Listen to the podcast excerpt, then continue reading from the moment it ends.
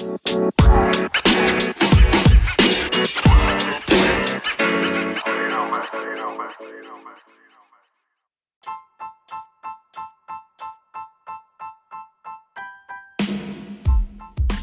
und herzlich willkommen, Freunde des Arbeitsrechts, zu meinem Podcast Einfach Recht. Antworten auf Fragen rund ums Arbeitsrecht. Schön, dass du dabei bist. Mein Name ist Sandro Wulff. Ich bin Rechtsanwalt und Fachanwalt fürs Arbeitsrecht. Gestalten ist besser als streiten, lautet mein Motto. Wie entscheidend das für die Parteien des Arbeitsverhältnisses ist, macht die heutige Folge deutlich. In dieser Folge geht es um die Frage Schnee- und Eisglätte. Muss der Arbeitgeber zahlen, wenn der Mitarbeiter nicht zur Arbeit kommen kann? Ich wünsche dir ganz viel Spaß mit dieser Folge. Ich nehme am 31.01.2021 diese Folge am Ende eines schneereichen Wochenende auf. Die Straßen sind glatt und schneereich und ja, was die Kinder freut, bereitet dem Mitarbeiter oder eben der Mitarbeiterin Probleme, wenn er bzw. sie nicht zur Arbeit kommt. Ja, denkbar sind der Ausfall öffentlicher Verkehrsmittel, kilometerlange Staus wegen nicht beräumter oder eben auch überfluteter Straßen, wie wir das zurzeit gerade in Süddeutschland feststellen. Es hm, gibt eine Vielzahl von Fällen, die zu jeder Jahreszeit ein Grund sein könnten. Deshalb stellt sich für die Parteien des Arbeitsverhältnisses regelmäßig die Frage, wer trägt eigentlich wann und welches Risiko, wenn ich nicht rechtzeitig zur Arbeit komme oder wenn ich gar nicht zur Arbeit komme. Dies möchte ich heute an zwei Beispielen erörtern, die Gegenstand von Klagen geworden sind, ja, und im Ergebnis durch die Instanzen gegangen sind und dann vom Bundesarbeitsgericht entschieden werden mussten. Die Fälle sind schon ja etwas älter, aber der rechtliche Gedanke und die sich daraus ergebenden Schlussfolgerungen gelten noch heute. Lass uns loslegen. Was war am ersten Fall passiert? Am 23. Januar 1979 hatte der Kläger Frühschicht. Ja, und wie üblich begab er sich zur Bushaltestelle. Er konnte jedoch nicht zur Schachtanlage befördert werden, also man sieht hier im Bergbau gearbeitet, weil die im Werksverkehr eingesetzten Busse wegen eingetretenen Glatteises nicht fahren konnten. Auch Taxen und die im öffentlichen Linienverkehr eingesetzten Busse konnten an diesem Morgen wegen eben des Glatteises nicht fahren. Nachdem der Kläger zweimal bei der Schachtanlage angerufen hatte ja, und ihm mitgeteilt worden war, dass die Busse nicht fahren können, begab er sich schlicht wieder nach Hause. Die ausgefallene Schicht konnte er nicht nacharbeiten, sie wurde ihm deswegen auch nicht vergütet. Mit der Klage hat der Arbeitnehmer dann seine Arbeitgeberin auf die Bezahlung dieser Frühschicht in Anspruch genommen, sprich er hat sie verklagt und hat vorgetragen, ähm, dass eben der Arbeitgeber doch hier zur vollen Lohnzahlung verpflichtet sei. Er könne ja nichts dafür, dass er nicht zur Arbeit gekommen ist. Die Arbeitgeberin hat die Klagabweisung beantragt und erwidert, für das Begehren des Mitarbeiters ja, gibt es keine Rechtsgrundlage. Nach den heranzuziehenden tariflichen Bestimmungen sei Lohn nur für geleistete Arbeit zu zahlen. Nur soweit gesetzliche oder tarifliche Bestimmungen dies vorsehen, solle danach etwas anderes gelten. Für Fälle wie den vorliegenden sehen in diesem Fall die dort geltenden tariflichen Bestimmungen jedoch keine Entgeltzahlungspflicht des Arbeitgebers vor. Die Schicht des Klägers im Januar 1979 sei aus Gründen ausgefallen, die von der Arbeitgeberin nicht zu vertreten sind und sie sei auch nicht in Annahmeverzug gekommen, denn der Kläger habe seine Arbeit überhaupt nicht arbeitsvertragsgemäß anbieten können. Darin ändere nichts, dass der Kläger die Möglichkeit gehabt habe, den Arbeitnehmern angebotenen Werksverkehr zu benutzen. Die damit verbundenen Risiken habe sie nicht, sondern der Busunternehmer zu tragen, denn der ist eingesetzt worden vom Arbeitgeber und ähm, es stehe den Arbeitnehmern frei, diesen Bus zu nutzen oder eben andere Verkehrsmittel zu nehmen und das ist den Mitarbeitern auch mitgeteilt worden. Ja, der Kläger sagt, finde ich jetzt aber nicht nett. Ähm, ich begründe mich, damit ich einen Anspruch auf mein Arbeitsentgelt habe, auf den Paragraphen 616 Absatz 1 BGB. Ja, was ist in dem Paragraph geregelt? Hm, ich lese ihn dir vor und ähm, ich möchte behaupten, danach wirst du nicht schlauer sein. Vorübergehende Verhinderung, so ist der Paragraph überschrieben. Der zur Dienstleistung Verpflichtete wird des Anspruchs auf die Vergütung nicht dadurch verlustig, dass er für eine verhältnismäßig nicht erhebliche Zeit durch einen in seiner Person liegenden Grund ohne sein Verschulden an der Dienstleistung verhindert wird. Punkt. Den zweiten Satz lasse ich weg. Und hier wird recht deutlich, diese Formulierung ist aus dem Jahre 1900, also wirklich um die Jahrhundertwende ähm, und 1902, 1903 so in dem Dreh in Kraft getreten. Also muss man schon sagen, fast 120 Jahre alt. Und wenn man äh, sich als Laie das durchliest, dann wird das nicht richtig deutlich, was denn jetzt die Lösung ist. Tja, hat der Mitarbeiter nun einen Anspruch auf sein Arbeitsentgelt? Was meinst du? Bevor ich diese Frage beantworte, will ich dir noch den zweiten Fall darstellen und da beide Fälle im Ergebnis zum gleichen Schluss kommen und sich mit der gleichen Rechtsgrundlage beschäftigen. Beim zweiten Fall geht es um eine Entscheidung des Bundesarbeitsgerichts vom 24.03.1982. Und ich will das mal zusammenfassen, was da geschehen ist, weil die Facetten uns für die Beantwortung der Frage, die ich aufgeworfen habe, gerade nicht so ähm, vertieft beschäftigen. Also, was war passiert? Die beklagte Arbeitgeberin betreibt eine Maschinenfabrik mit etwa 540 Arbeitnehmern, von denen etwa 60 mit zwei werkseigenen Bussen kostenlos zur Arbeit geholt und wieder zurückgebracht werden. Zu diesen gehört auch der Kläger in dem Fall, also der Arbeitnehmer. Er wohnt etwa sieben Kilometer von der nächsten Haltestelle des Werksbusses entfernt und fährt dorthin regelmäßig mit seinem eigenen Pkw. Am Mittwoch, dem 14. Februar 1979, hatte der Kläger Urlaub. Okay, das ist ja schön für ihn.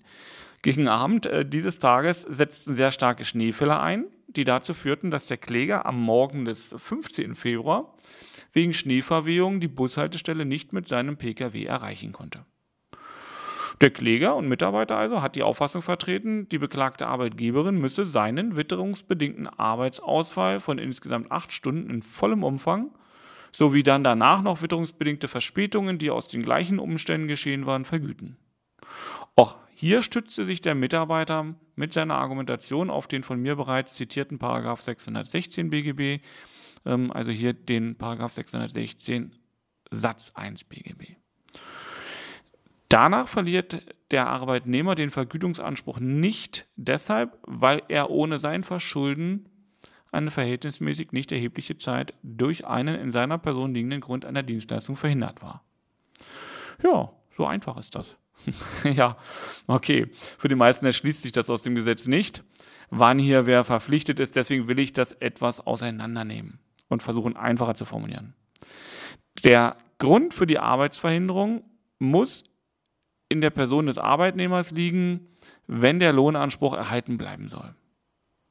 Ja, es ist jetzt nicht erforderlich, dass die Ursache der Arbeitsverhinderung gerade in den persönlichen Eigenschaften des Arbeitnehmers zu finden ist, es ist durchaus ausreichend, wenn er eben wegen seiner persönlichen Verhältnisse die Arbeitspflicht nicht erfüllen kann.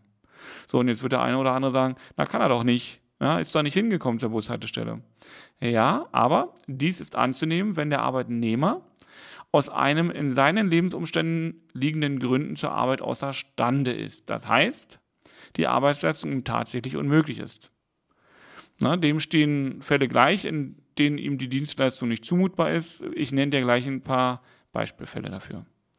Also diese Verhinderungsgründe müssen sich danach gerade auf denjenigen individuellen Arbeitnehmer beziehen, der Lohnfortzahlung verlangt und eben nicht auf einen größeren Kreis von Arbeitnehmern.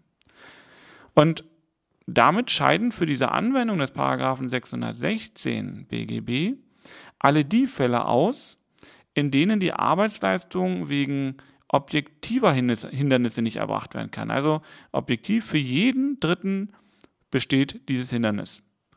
Ähm, und solche objektiven Hindernisse liegen vor, wenn die Arbeitsleistung wegen Ereignissen nicht möglich ist, die weder in der Person des Arbeitnehmers noch der des Arbeitgebers ihre Grundlage haben. Dieser Grundsatz gilt allerdings nicht uneingeschränkt. Vielmehr ist dieser Paragraph 616 ausnahmsweise auch bei einem objektiven Leistungshindernis anzuwenden. Ja, Juristerei ist ja mal äh, keine Regel ohne Ausnahme. Und zwar, wenn das Hindernis nur einen oder einzelne Arbeitnehmer wegen ihrer besonderen persönlichen Verhältnisse in der Weise trifft, dass es gerade auf den körperlichen und seelischen Zustand des einzelnen Arbeitnehmers zurückwirkt oder eben dieser einzelne Arbeitnehmer von einer Naturkatastrophe betroffen wird, die ihn nur ganz konkret betrifft und ihm deshalb die Arbeitsleistung vorübergehend nicht zuzumuten ist. Ja, zum Beispiel, weil er seine eigenen Angelegenheiten erst ordnen muss. So, und diese gesetzliche Bestimmung hat eben dispositiven Charakter. Sie ist, also sie kann abbedungen werden, vertraglich ausgeschlossen werden, ist damit gemeint. So, und diese Geltung kann also demgemäß arbeitsvertraglich oder und tarifvertraglich abbedungen und modifiziert werden. Und von dieser Möglichkeit haben in den zu entscheidenden Fällen die entsprechenden Arbeitsparteien vorliegend Gebrauch gemacht, zum einen durch Tarifvertrag, zum anderen durch Abgeltung im Arbeitsvertrag.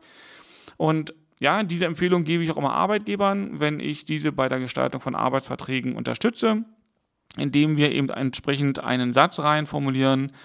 Der Paragraph 16 BGB wird abbedungen und gilt zwischen den Parteien des Arbeitsverhältnisses oder des der arbeitsvertraglichen Verhältnisse nicht. Ja. Umgekehrt empfehle ich Mitarbeitern, ähm, wenn die sich beraten lassen hinsichtlich des Arbeitsvertrages, darauf zu achten, dass der Paragraph 616 BGB in seiner Geltung vereinbart wird. Was heißt das ganz konkret für die beiden Fälle, die ich aufgeworfen habe? Der Lohnanspruch besteht grundsätzlich nur für geleistete Arbeit. Das ist klar und daraus ergibt sich das auch, wieso in der Regel der Lohn erst am Ende des Monats oder bis zum 10. oder 15. des Folgemonats gezahlt wird, weil der Mitarbeiter mit seiner Arbeitsleistung vorleistungspflichtig ist. Arbeitgeber und Arbeitnehmer sind verpflichtet, Ausfälle an Arbeitszeit im Rahmen der Möglichkeiten zu vermeiden und für den geordneten Ablauf der Arbeitsvorgänge Sorge zu tragen. So, und die Arbeitsgerichte, wie auch in diesem Fall, sind davon ausgegangen, dass der vorliegende Fall eben von der gesetzlichen Regelung des 616 BGB nicht erfasst wird, weil der Kläger im Sinne der Gesetzesnorm zwar nur eine verhältnismäßig nicht erhebliche Zeit und unverschuldet die Arbeit versäumt hat, aber vorliegend lag dieser Hinderungsgrund eben nicht äh, an einem in der Person des Arbeitnehmers liegenden Grund, sondern dieser Verhinderungsgrund äh, lag an der Stelle allgemein vor. Hm, ja, nach, nach Sinn und Zweck der Gesetzesnormen kann man die zwar auch auslegen und das tun die Gerichte auch regelmäßig, aber danach muss der Hinderungsgrund nicht unmittelbar in der Person des Arbeitnehmers liegen und braucht ihm die Arbeitsleistung nicht unmöglich sein. Vielmehr ist es danach ausreichend, wenn der Hinderungsgrund der persönlichen Sphäre des Arbeitnehmers zuzuordnen und ihm im Hinblick darauf die Arbeitsleistung nicht zuzumuten ist. Okay, ganz konkret heißt das, das gilt zum Beispiel für Todesfälle in der Verwandtschaft, für Erkrankungen von Familienangehörigen, sonstige familiäre Ereignisse, aber auch bei Vorladung des Arbeitnehmers vor ein Gericht oder eine Behörde. Ja, ein bisschen umstritten ist das bei der Anspruchnahme durch öffentliche Ehrenämter, aber ich glaube, auch da wird man diesen Grundsatz bemühen können. Das heißt, gilt der 616 BGB und es liegt ein Todesfall in der Verwandtschaft vor, dann ist es ihm für eine vorübergehende Zeit gerade aufgrund dieser, dieses Ereignisses nicht möglich, seine Arbeitsleistung zu erbringen und dann soll der Mitarbeiter weiter vom Arbeitgeber bezahlt werden. Deswegen findest du auch so häufig in Arbeitsverträgen so eine Regelung, wo dann drin steht, ähm, der 616 gilt zwar nicht, aber für die dann näher konkretisierten ähm, Fälle gibt es dann ein oder zwei Tage frei und das ist dann beim Tod eines, äh, eines Lebenspartners, ähm, beim Umzug und so weiter und so fort. Ne? Und wenn man das so ausdrückt, im Arbeitsvertrag regelt, dann ist klar, wann habe ich einen solchen Tag, wo ich trotzdem bezahlt werden kann. Dafür gelten aber alle anderen nicht. Und wenn ich den 616 ähm, nicht ausschließe und der im Arbeitsvertrag gilt, dann macht die Rechtsprechung eine Vielzahl von Fällen auf, wo das gilt und das ändert sich auch immer. Und so richtig planen kann der Arbeitgeber damit nicht und der Mitarbeiter weiß dann auch nicht so richtig, ist das jetzt ein Grund, der dafür reicht oder nicht. Und deswegen empfehle ich immer klar und deutlich formulieren, beide Vertragsparteien verhandeln das. Und dann wissen auch beide, woran sie sind. So, und hiervon streng zu unterscheiden sind eben solche Fallgestaltungen, in denen die Ursache des Leistungshindernisses weder in der privaten Sphäre des Arbeitnehmers noch im betrieblichen Bereich und damit innerhalb der Einflussmöglichkeiten des Arbeitgebers liegt. Dies trifft etwa bei allgemeinen Verkehrssperren ja, oder den Verkehrsfluss behindernden Demonstrationen, äh, den, dem Ausfall öffentlicher Verkehrsmittel, Staus auf Autobahnen und im Übrigen bei Naturereignissen wie Hochwasser, Schneeverwehung und Eisglätte zu. Ist aus solchen Gründen der Arbeitnehmer daran gehindert, seinen Arbeitsplatz zu erreichen, dann handelt es sich um ein sogenanntes objektives Leistungshindernis, bei dem die Leistungspflicht des Arbeitgebers aus dem rechtlichen Gesichtspunkt des Paragraphen 616 Absatz 1 BGB entfällt, sprich der muss dann nicht zahlen und das Risiko liegt beim Mitarbeiter.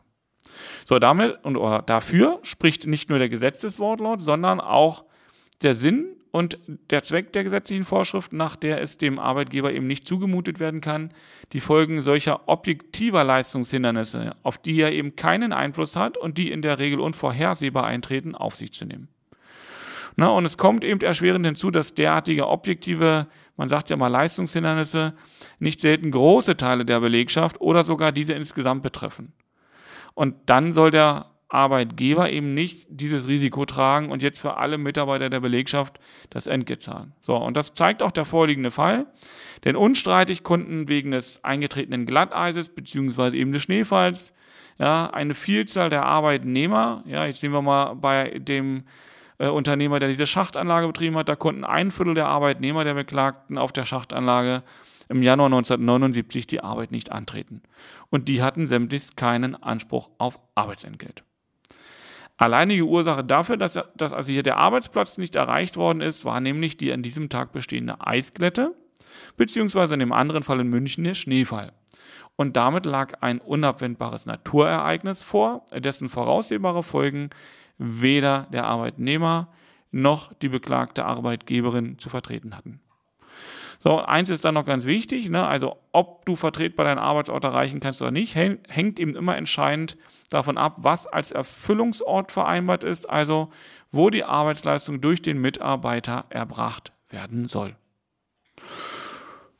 Zusammenfassend, das äh, kann man so grundsätzlich festhalten, das Wegerisiko zur Arbeitsstelle sprich dem vertraglichen Arbeitsort, trägt der Mitarbeiter und Arbeitnehmer. Ist dem Mitarbeiter nicht möglich, die Arbeit aufzunehmen, aufgrund eben solcher Umstände, hat er keinen Anspruch auf sein Arbeitsentgelt. Ja, die Konsequenz geht sogar noch ein Stück weiter.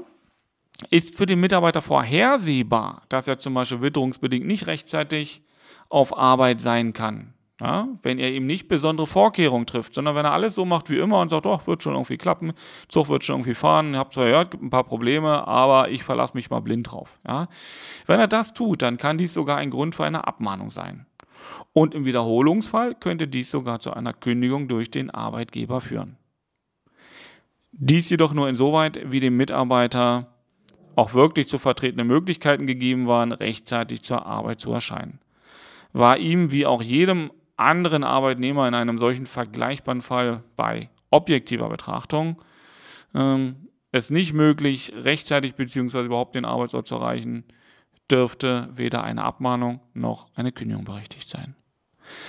Zum Thema Abmahnung oder Kündigung, wenn dich das interessiert, hört ihr auch meine anderen Folgen an. Einfach mal in meiner Podcast-Mediathek scrollen und da habe ich mich mit den Fragen der Abmahnung und der Kündigung schon auseinandergesetzt.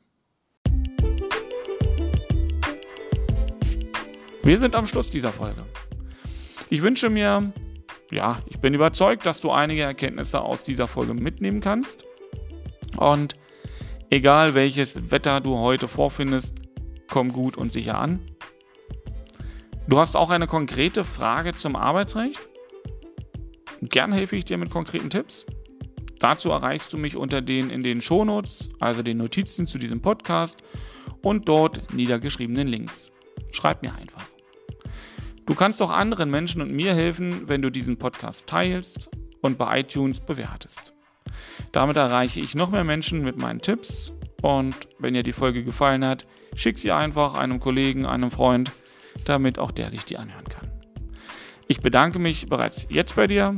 Wir hören uns nächste Woche. Abonniere dazu diesen Podcast und du bekommst automatisch die nächste Folge ausgeliefert, wenn es dann wieder heißt, Herzlich willkommen zu meinem Podcast Einfach Recht. Antworten auf Fragen rund ums Arbeitsrecht. Bis dahin, dein Sandro Wulff, Fachanwalt und Experte in den Fragen rund ums Arbeitsrecht.